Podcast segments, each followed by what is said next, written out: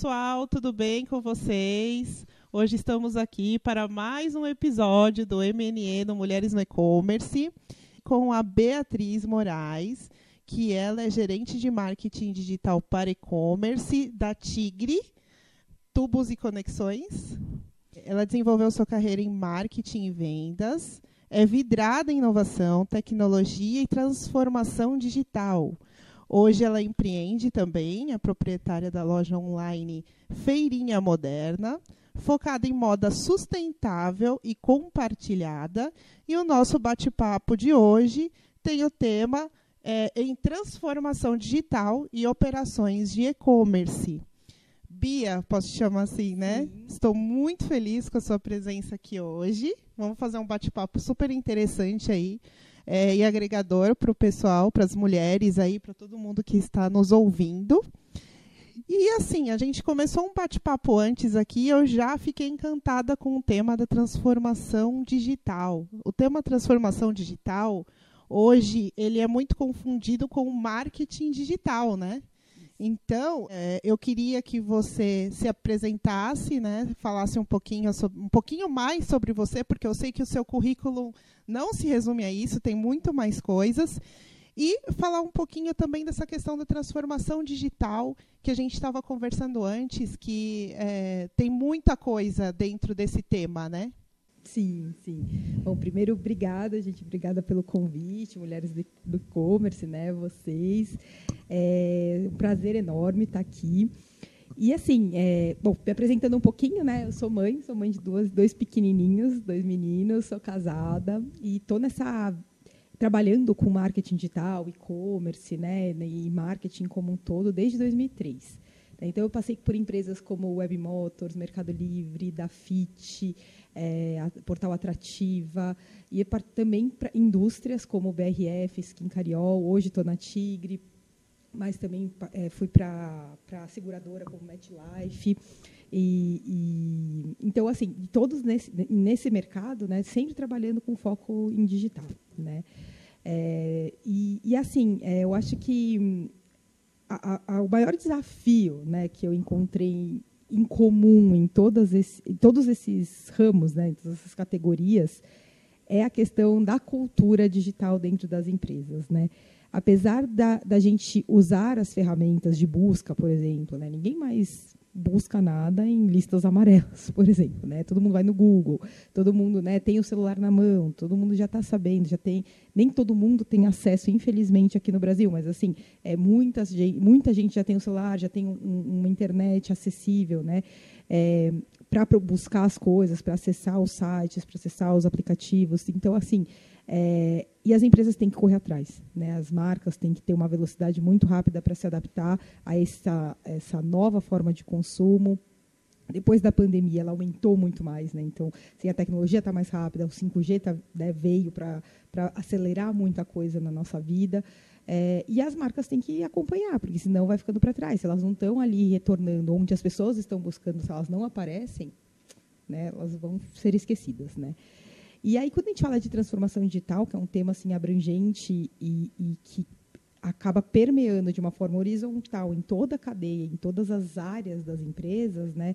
É, hoje, quem não conhece muito ou quem não trabalha muito com, i, com, isso, acaba resumindo isso muito a marketing digital. Né? Então, foi isso que você falou na introdução. É, e não é só isso. Né? Assim, tem, temos o marketing digital, temos a, a, todas as ferramentas, que não é pouca coisa, né? mas assim, temos o marketing digital, temos as vendas online, que é o e-commerce, mas a gente tem uma questão cultural dentro das empresas que a gente precisa implantar, que é essa mudança de pensamento, mudança de estratégia, mudança de foco e agilidade e velocidade nas decisões ali da liderança né? e das equipes que vão é, executar os projetos em cima disso. Né? Então, assim, hoje, os desafios maiores que eu vejo, assim, quando a gente fala de transformação digital, é que quando você está fazendo o seu planejamento, né, diária, de, de, do ano que vem ou do mês que vem, de orçamento, assim, a gente fala muito assim de projetos a entregar, mas a gente não vê a execução, né? Então, por exemplo, né, a gente vai, vou dar um exemplo aqui de, de, um, de um projeto de cadastro de produto. Poxa, quando a gente fala de um projeto de cadastro de produto, parece uma coisa simples. Ah, você vai lá no Excel, faz o cadastro do produto, coloca ali o seu SKU, o produto que você tem, o preço e acabou. poxa, tem tantas formas da gente agilizar tantos sistemas que existem hoje, que, sim, do mais caro ao mais barato, mas, assim, sistemas que você faz um cadastro de uma vez, que ele já suporta todas as frentes e todas as áreas da empresa para ter um cadastro único, para suportar isso, para todos os sistemas que vai fornecer informações, por exemplo, para o comercial, para o seu e-commerce, para o pessoal do trade, para o pessoal do de marketing, né, para o pessoal do financeiro. Então, assim, existem é, formas que não para que não ocorra isso de você ter isso numa planilha só, ficar preso ao computador de uma pessoa só, é, ou você ter que ficar mandando isso através de planilha, por e-mail, né? E que isso também tem, isso impacta, dependendo do conteúdo da planilha, isso também pode ter regras de LGPD que não pode ser feito, quebradas, né? quebradas, né? exatamente por conta dessa é, desse envio de informações, né? A gente fala aqui de produto, mas se tiver algum dado, né, de cliente, alguma coisa assim, então assim existem formas que de sistemas que a gente pode construir quando você está executando e fazendo o protótipo, protótipo dessa entrega que você vai fazer, que já é uma transformação digital. Né? Então, quando você já pensa dessa forma, ah, vamos agilizar o cadastro desse produto, então a gente faz nesse sistema que já vai poder suportar para várias áreas, ou que a gente pode fazer a integração com os sistemas do e-commerce e, e, com o pessoal do comercial, que eles já têm agilidade para acessar essa informação, ou que a gente cadastra é, no nosso RP e automaticamente ele vai ali para a ponta. Então, assim, é, isso já é uma transformação digital, né? Esse é um processo. Só que isso tem que ser uma forma cultural. Então, assim, desde ali lá do planejamento, quando você está fazendo suas coisas, né? Seu, seu, seu é, suas tarefas, né? Só desenhando o que você vai entregar no ano, você já tem que estar tá com essa cultura falando, não, então tá, vamos pensar como que a gente pode agilizar as coisas e como de forma digital e tecnológica a gente consegue agilizar isso e com ainda apoio mais, TI, né? Ainda mais pensando por uma indústria, né? Que tudo é muito complexo, né? A gente já tem os processos muito de, bem definidos, né? E muitos arcaicos, muitos processos arcaicos ainda, né? Sim. Então você é, propor essa mudança, ela acaba interferindo em muitas áreas, né? Então começar bem embasado, né? É isso que você está falando, na verdade. É começar tudo muito bem embasado, de forma simplificada e de forma integrada com todos, né? Isso. Mas, assim, a gente entende, por exemplo, que vai muito além disso, né? A questão da transformação digital. A questão da transformação digital é realmente é, propor mudanças e inovações, né? E como é isso hoje dentro da indústria, dentro de uma grande organização, onde já tem tudo muito né, rodando muito tempo para propor essas mudanças e que essas mudanças realmente aconteçam? Eu acho que isso é a dúvida de muita gente que hoje quer propor uma mudança, que está nesse processo e não consegue, né, ou não tem abertura para isso. Como, como conseguir isso? Sim, é, sim, é, é, é um, um, trabalho que é, tem que deixar muito redondo, porque ideias e inovações a gente tem um monte. Né? Cada dia surge alguma ideia, uma inovação super bacana para a gente aplicar ao negócio. Mas a primeira coisa é que, assim, a partir do momento que chegam essas ideias, seja de um fornecedor, seja da sua agência, ou seja de você mesmo que pesquisou, viu que encaixa, você tem que ver, isso cabe no meu planejamento? Primeiro, acho que, tem que você tem que ver assim, se cabe no seu planejamento, se faz parte da sua prioridade, se, do seu momento de trabalho e se você vai ter braço para executar aquilo dentro do seu mundo ali. Acho que o primeiro ponto é isso, analisar de forma interna. Né?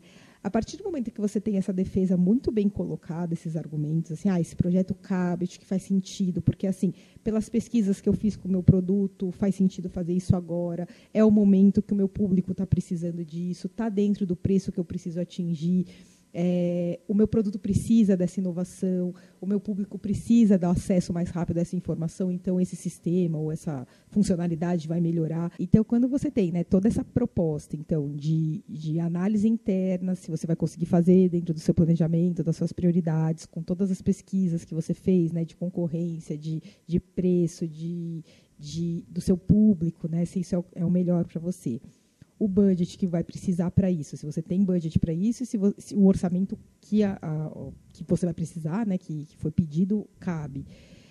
É, e se isso, que é o mais importante, está dentro de um, de um ecossistema digital que a gente fala, né, que a gente chama assim. O que, que é esse ecossistema digital? Não dá para você ficar criando isso sem estar tá dentro de uma estratégia maior. Né? Então, assim, é, deixa eu pegar um exemplo assim, como que a gente pode dizer? Hoje, é, vou pegar um exemplo assim, da, voltando da transformação. Quando a gente vai para indústrias desse, é, grandes, então a gente tem assim, ah, um sistema que o trade usou para fazer alguma coisa, outro sistema que o comercial usou para fazer outra coisa. Aí o atacado usa de um jeito, o varejo usa de outro, o e-commerce usa outro. Então, quando você vai ver, é, as áreas tentam se resolver, resolver os seus problemas ali muito no seu quadrado, e ninguém pensa na estratégia como um todo. Né?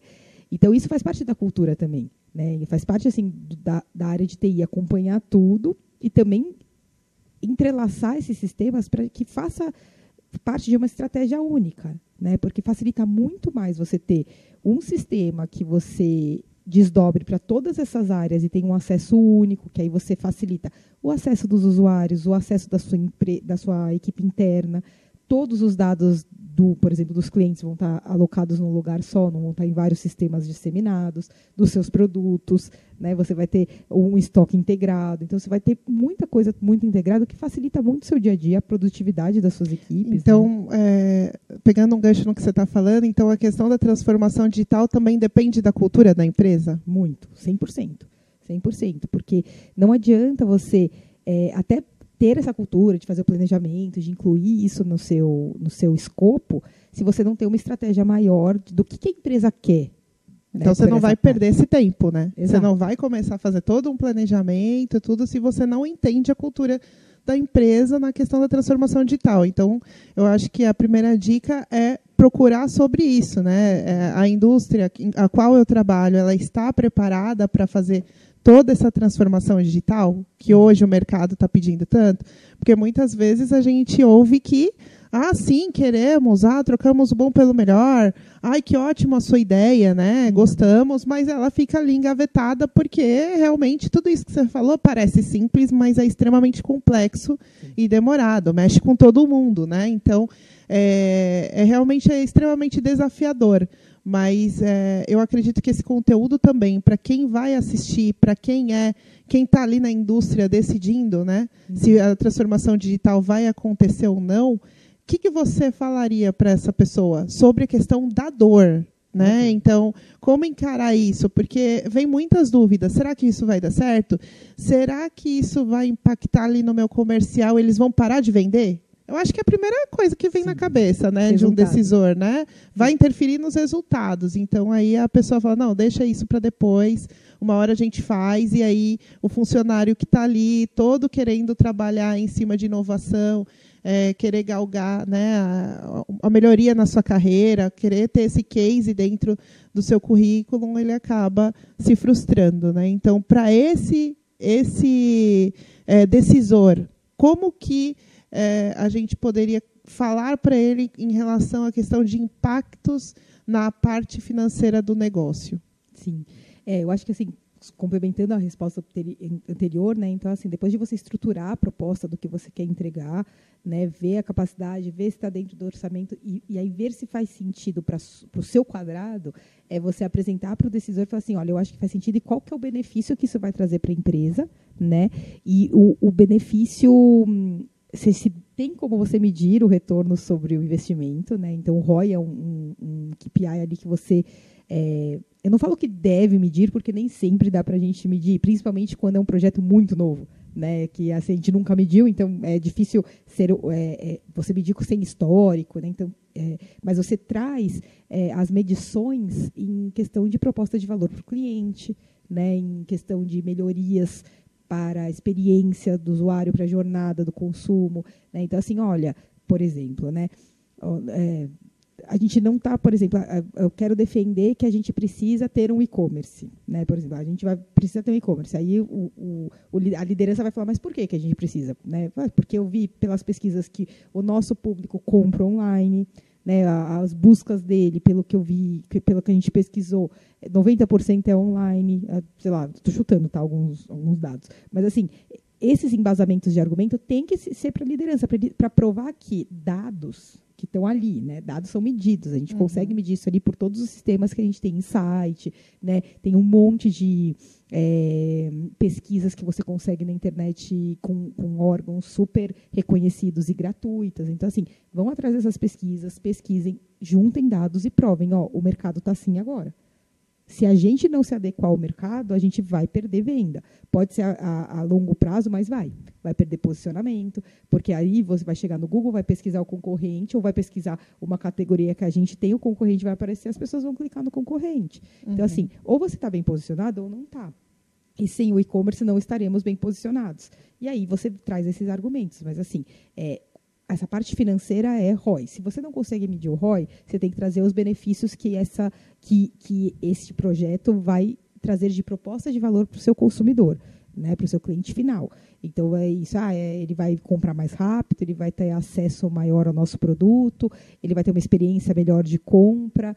É, o que, que isso, de alguma forma indireta, vai trazer ali no número final do resultado. Exato, né? exato. É, a gente aqui é, chegamos a passar por isso, né? Em uma das consultorias a gente é, fez um atendimento a uma indústria a qual a gente propôs, né? Toda essa transformação digital e até o exemplo da pergunta que eu fiz anterior aconteceu com a gente. Então, várias propostas que nós fizemos, embasadas, no fim acabaram não indo, muitas foram, a gente até tem alguns cases em cima desse mesmo cliente, mas nem tudo a gente conseguiu, porque como a gente falou, a transformação digital não está só no marketing digital, né? Então, é, é essa experiência que você traz para a gente, até essa experiência que eu estou falando, isso eu, eu acredito que ela é muito enriquecedora. Então, a gente trazer isso hoje para o nosso podcast e poder agregar informações, né, é, dando insights para as pessoas de como elas conseguirem é, propor isso e conseguir fazer o projeto andar, isso é, é extremamente valioso, né? Uhum. E aí eu queria também perguntar para você, não sei se você pode falar, né? Não precisa nem mencionar o nome da empresa, mas assim, algum case, alguma situação que você aplicou em alguma dessas empresas que você passou que é, deu super certo. Hum, deixa eu pensar. É tiveram tantos cases, mas deixa eu ver um que, que faz, né? Que a gente... Fala um bom aí pra gente.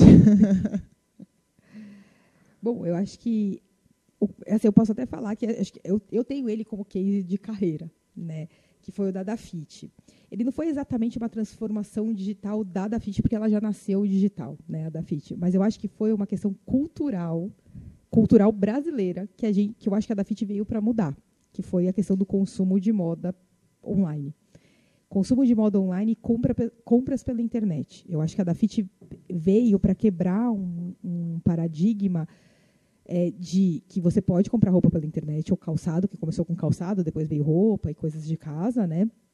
E você também pode acreditar que os meios de pagamento são seguros. Que na época, quando a Dafit começou, muita gente não comprava, não era nem pelo produto, mas porque tinha medo de colocar o cartão de crédito, né? Ou na época era só cartão de crédito, ou o boleto até que ia, mas assim, também tinha medo porque tinha muito muita ainda desistência, né? Desistência e tinha ainda muita fraude do ainda ainda tem, né?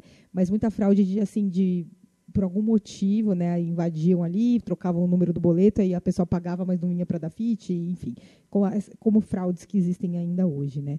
E os antifraudes assim não existiam tão parrudos como é hoje. Então assim, sim, foi, eu acho que foi uma, uma transformação cultural que, que eu acho que abriu muitas portas, né?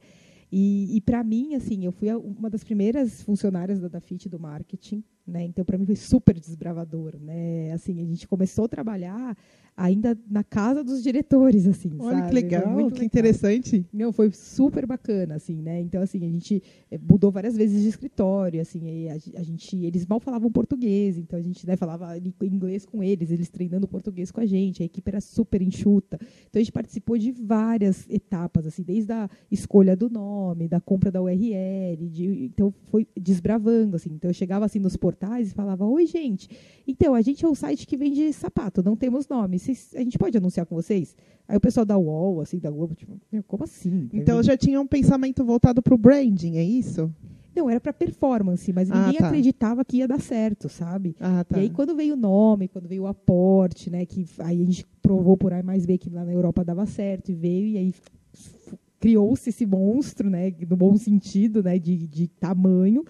E aí que foi, aí assim, bem no comecinho, a gente aí, né, deslanchou, conseguimos, aí tivemos agência, a gente teve o apoio do Groupon na época, não sei se você lembra aquele clube de compras do Groupon, Sim. que era do mesmo grupo, então a gente teve o apoio Logo, deles. logo, muitos não saberão o que é, né? Pois é, exato. Mas, enfim, aí teve o aporte, teve o apoio da, da agência deles. Então, assim, essa, para mim, foi uma das transformações digitais culturais, não exatamente da empresa, né, mas da, do, do, do, acho que dos usuários, assim, mais, assim, sabe? Que, assim, dá certo. E deu super certo. Como você viu hoje, assim, a gente tem diversas né, marcas de moda que ou criaram suas lojas próprias ou estão na Dafit, né, como marketplace. A Dafit se transformou basicamente em marketplace, né, ela virou a chave ali. É, tem, lógico, tem as marcas dela, mas assim ela também tem uma frente muito grande de marketplace. Tem a Renner, né, que tá, é gigante, o Mercado Livre com muita categoria de moda, com lojas oficiais dentro né, de marcas de moda. Então, assim, deu certo. Né? Eu acho que foi super Caramba, é um super case, super não é um case. casezinho, é um super case, super né? Case. Você tá você ter no currículo isso e contar um pouquinho da, nossa, da, da sua experiência. É, nossa, é, super legal você começar na casa dos diretores ali, né? E, e, saber como tudo ali aconteceu, né? Como que uhum. tudo ali conseguiu deslanchar claro, não foi fácil, né? Deve ter tido milhares de dificuldades, que eu acho que cabe até um outro podcast depois para a gente só falar sobre isso, que eu acho que vai ser muito bacana, né? Sim. E tem mais algum que você queira contar para gente? É, hum, deixa eu ver. Eu acho que a gente teve, é, teve tem um sim, que foi o, o lançamento do e-commerce da Santa Lola. Né? A gente teve a, a mudança. A, eu trabalhei na, com, na Rakuten na época que também não existe mais, na né? Rakuten Brasil. E a gente fez uma consultoria para Santa Lola. Né? Eles tinham uma loja é, que era do Mercado Livre, no, desculpa, da Dafit, né? Então a Dafit era a loja deles, né? Eles vendiam para a Dafit e a Dafit controlava tudo. Então eles é, encaravam como se fosse uma franquia, né?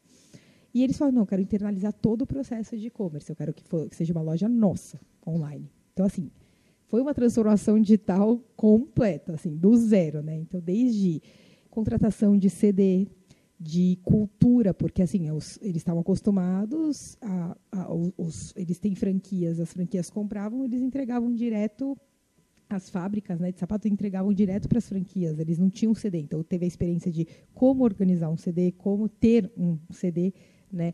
Então todos os sistemas ERP para e-commerce, né? Eles tinham um ERP ali para eles mais do B2B, mas teve que ter um B2C.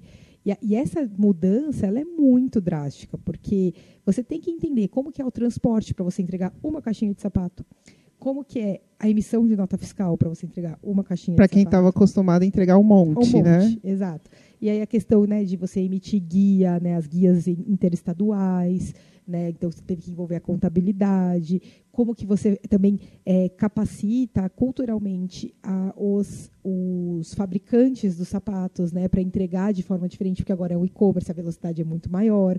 Então, assim, a gente não pode só comprar sapatos e preencher nosso estoque só de acordo com as datas sazonais, assim, de, de coleção, né? Não, a gente tem que fazer estoques intermediários. O outlet vai muito mais rápido que nas lojas. O comportamento de consumo é muito diferente do que nas lojas físicas. E tem também a questão da concorrência dos que compram no B2B, que são que vão vender para o seu B2C. Exato. Né? Então a gente tem esse impacto. E aí, nesse impacto? Exato. Que é, o que, a, que é o que a maioria das indústrias hoje né, impactam nisso, nessa parte, né? Exato. Assim, na, na, época eles não tiveram muito medo, não. Eles foram na cara da coragem, assim, porque a marca é muito forte, né? Eles vendem muito bem. Então foi muito legal, porque quando a gente virou o site, virou a URL ali, a gente não teve queda nenhuma em SEO, sabe? A gente ficou assim com os, todos os links assim com os, os orgânicos, né? Com a, com a mesma estabilidade, com as mesmas notas ali. Então, assim, foi super bacana. Isso a gente fez muito bem feito, né? Toda essa parte de tagueamento. Então, e, e as vendas, assim, é, perto do que a gente tinha da Dafit, também não caíram. Então, assim, foi, foi super legal. E aí, como com marca própria e como controle, a gente acabou tendo uma visibilidade interna do que a gente não tinha na Dafit, porque a Dafit ficava tudo com eles. Então, a, a parte, assim, de, de retorno de, de cliente né, de, de valores, porque eles tinham uma política ali de, de valores que eles é, podiam praticar de forma independente. Então, assim, a gente tinha o controle também dos valores que a gente colocava, as promoções que a gente fazia. Então, assim, a gente é, começou a ter um controle muito maior da operação. Então, mudou muito isso, né? Porque a gente fez do nosso jeito. Né? Agora era Santa Lola mandando na loja da Santa Lola, né? Uhum. Então isso foi muito legal, assim. Não que a Dafit fez um péssimo Não, trabalho. é que a Dafit deu aquela impulsionada, né, Exato. inicial, né? Ela ensinou e colocou a mão na massa para colocar no caminho das pedras do crescimento, né? Sim, e assim, gente, isso não quer dizer que a gente tirou tudo da Dafit. Não, muito pelo contrário. Porque, assim, são dois tipos de negócios diferentes. O que a gente fez foi ter uma loja própria da Santa Lola. Isso é uma coisa. A gente manteve as coisas da Santa Lola no- na Dafit como marketplace. Isso é outro tipo Foi- de venda. Foi daí que a Dafit começou o marketplace? Não, não. Já tinha. Já tinha já antes. tinha, já tinha. Tá. né? E assim, então assim, são dois tipos de vendas diferentes, aí depende da estratégia de cada loja, de cada anunciante, como eles querem fazer, onde eles querem atingir, porque assim, a gente tendo a loja própria, você tem que ter um investimento maior em mídia para você atingir o seu público, você sim concorre com os grandes marketplaces que também anunciam a sua marca, então você vai concorrer sim, e às vezes tem que ver se vale a pena ou não essa briga, né? E aí você vai para um caminho mais nichado ou mais aberto, então assim, você concorre em Google Ads, você concorre Facebook Ads, então em todas as mídias você acaba concorrendo. Então isso é ter a loja própria. Aí, e isso significa como operação, que a logística é sua, então você que tem que organizar seu CD, você que tem que comprar estoque, você que é, é responsável pela, pela entrega, pelo saque, né, por toda a operação. Quando a gente vai para o marketplace da Dafit, você deixa o produto lá, né, você paga a comissão deles e eles fazem tudo. Então, assim, você não tem é, alguns acessos, mas também você não tem problemas, né? Então, assim, é- e, e o tráfego deles é muito maior. Então, assim, é, dentro dessa comissão que você paga para o marketplace, que é um outro tipo de venda, mas é uma comissão alta, só que dentro disso está embutido toda a parte de marketing, de, de, de envio, né, de saque. Então, vale a pena, sim, para certos tipos de operação, de anúncios e de produtos que você vende. Então, são, são tipos de, né, de operações diferentes. Então, uma coisa não anula a outra. Né? Dá para você ir no paralelo. Agora, para a gente já caminhar para o encerramento aqui, eu quero perguntar para você sobre a sua loja, feirinha moderna. É, me parece algo muito inovador também, né? Porque você trabalha a questão da sustentabilidade, moda sustentável e compartilhada. Como é isso? É- Essa lojinha, assim, é um, é um, vamos dizer, um plano B, que eu sempre quis ter uma coisa minha, né? E assim, a gente, é, fala aqui, né? A gente trabalha com isso e quando é, é o nosso, a gente sempre fica ensaiando para fazer, né? Mas é uma lojinha assim, que eu montei no Instagram. Por que, que é uma moda sustentável compartilhada? Porque é um brechó online. Ele começou como brechó online. Então, assim, o que, que eu faço? Eu vejo com as. Começou, né? Com as minhas amigas, com a minha família.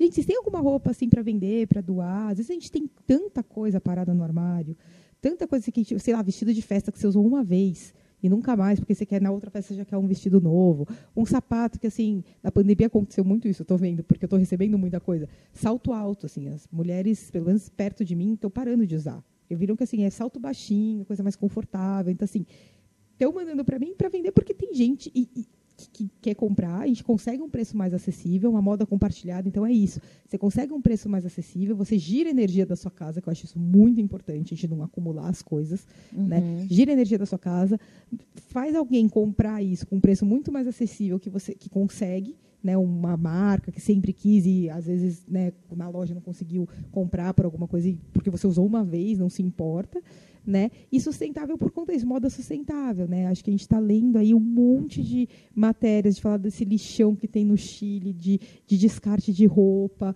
né? De de quanto a gente se fast fashion, a gente troca coleção, para onde vão essas roupas, gente? Assim, para que que está acontecendo? E a gente assim, né? Troca de roupa, troca de coleção, troca de roupa. Para onde? O que, que a gente vai fazer? Tudo bem, tem gente que doa, mas tem gente que joga fora. Né? E, ao invés de jogar fora, por que, que a gente não vende, né? Você aí faz um pé de meia, um dinheirinho que você não esperava, né? E, e ao mesmo tempo ajuda as pessoas que com acessibilidade e compartilha isso, né? Então, como que funciona? As pessoas me mandam essas roupas, aí eu faço uma curadoria, porque tem coisa que dá para vender, tem coisa que aí está muito usada, Surrada, né? surrada então eu não ponho para vender. Tem coisas que estão boas, mas aí às vezes por conta de frete ou por logística, assim, vai ficar muito barato, né? Então acaba não valendo a pena. Então eu separo para doação.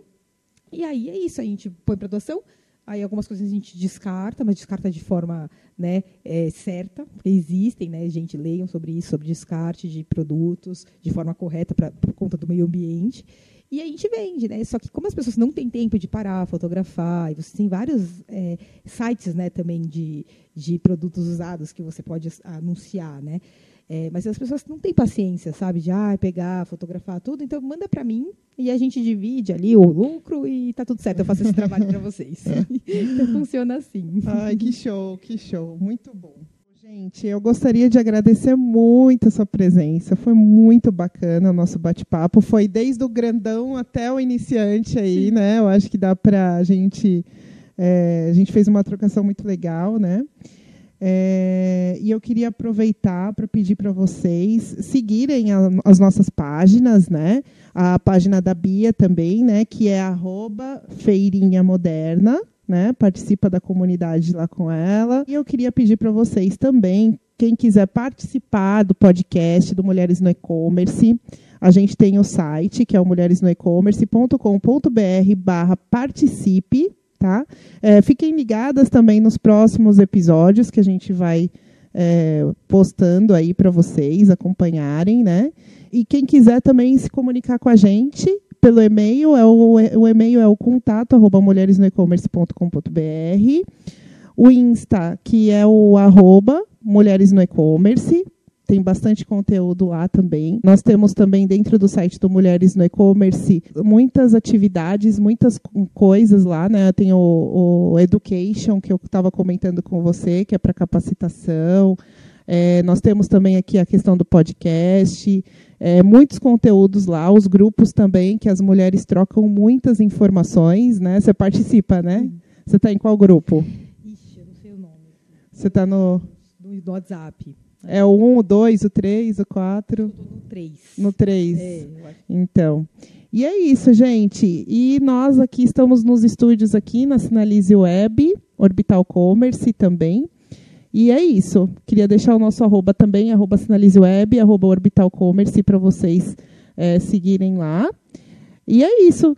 Muito obrigada, boa tarde, boa, bom dia para todos aí. Obrigada.